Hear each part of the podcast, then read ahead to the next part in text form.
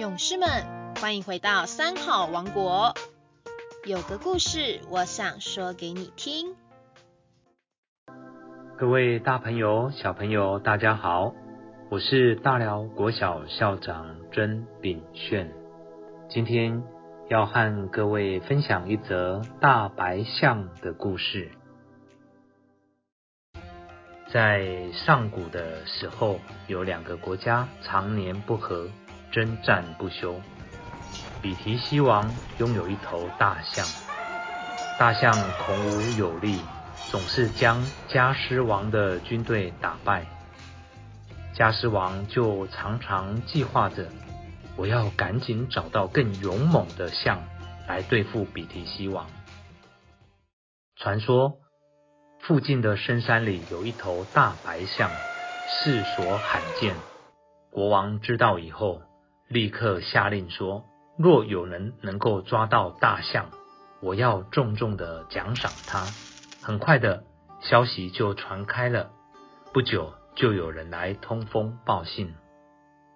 大白象很快就被发现了，突然被一群人团团围住。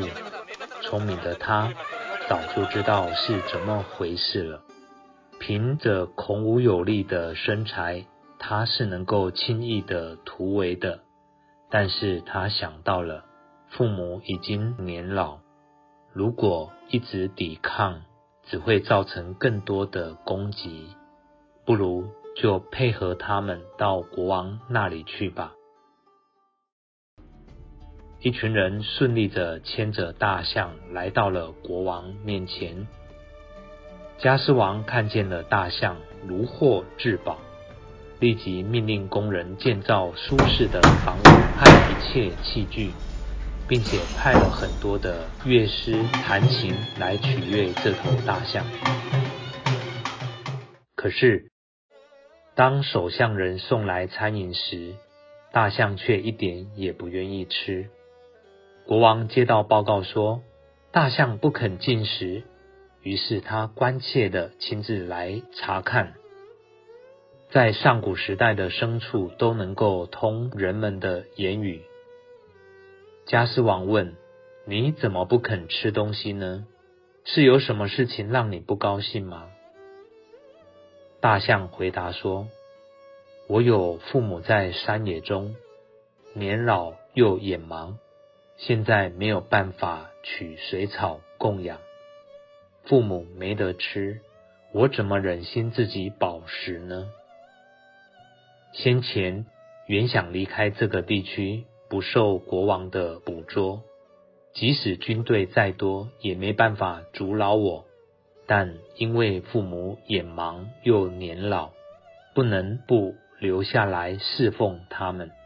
所以我才选择归顺加斯王，希望国王您能够让我回去供养父母，待父母中年之后，我在听您的差遣。加斯王听了大白象所说的话，非常的感慨，唉，我们真是有了人头的禽兽。而你却是有了象头的人啊！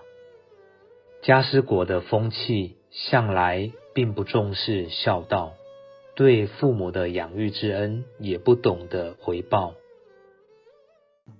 后来因为大白象的感化，国王便下令说：从今以后，国内所有的人民如有不孝顺父母的，便要重重的治罪。加斯王立即释放了大白象，让他回去供养父母。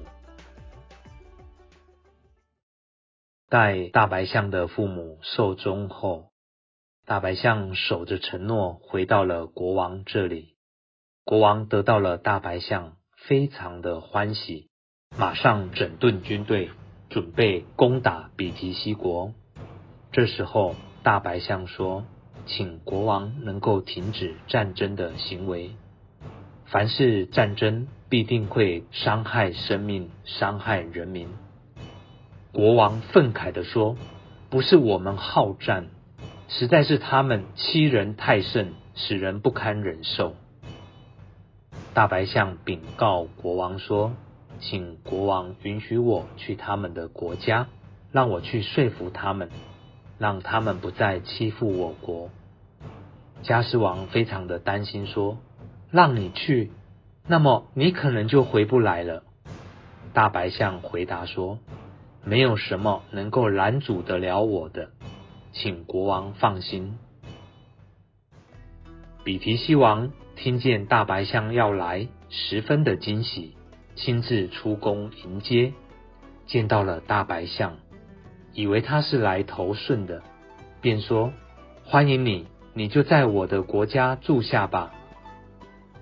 大白象回答：“我不能留在此地。这一生以来，我不曾违背过誓言。先前已经答应加斯王，必定会回到他的国家。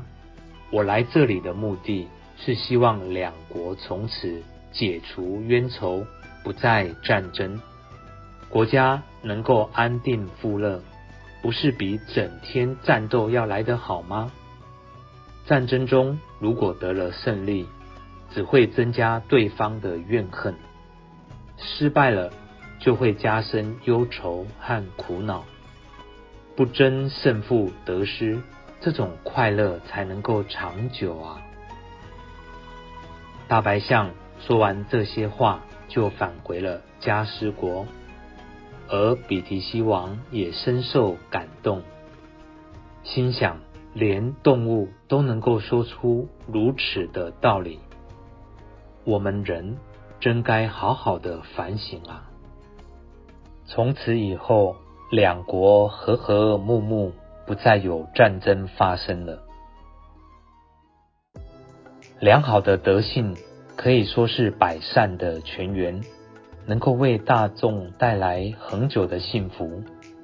大白象正因为有美好的德性，才能够改变好勇斗狠的风俗，化暴力为祥和。透过这个故事，我们知道，真正的勇敢，并不是比拳头的大小，比势力的强弱，而是能够用理来说服他人。今天的故事就到这边结束，我们下周三见喽。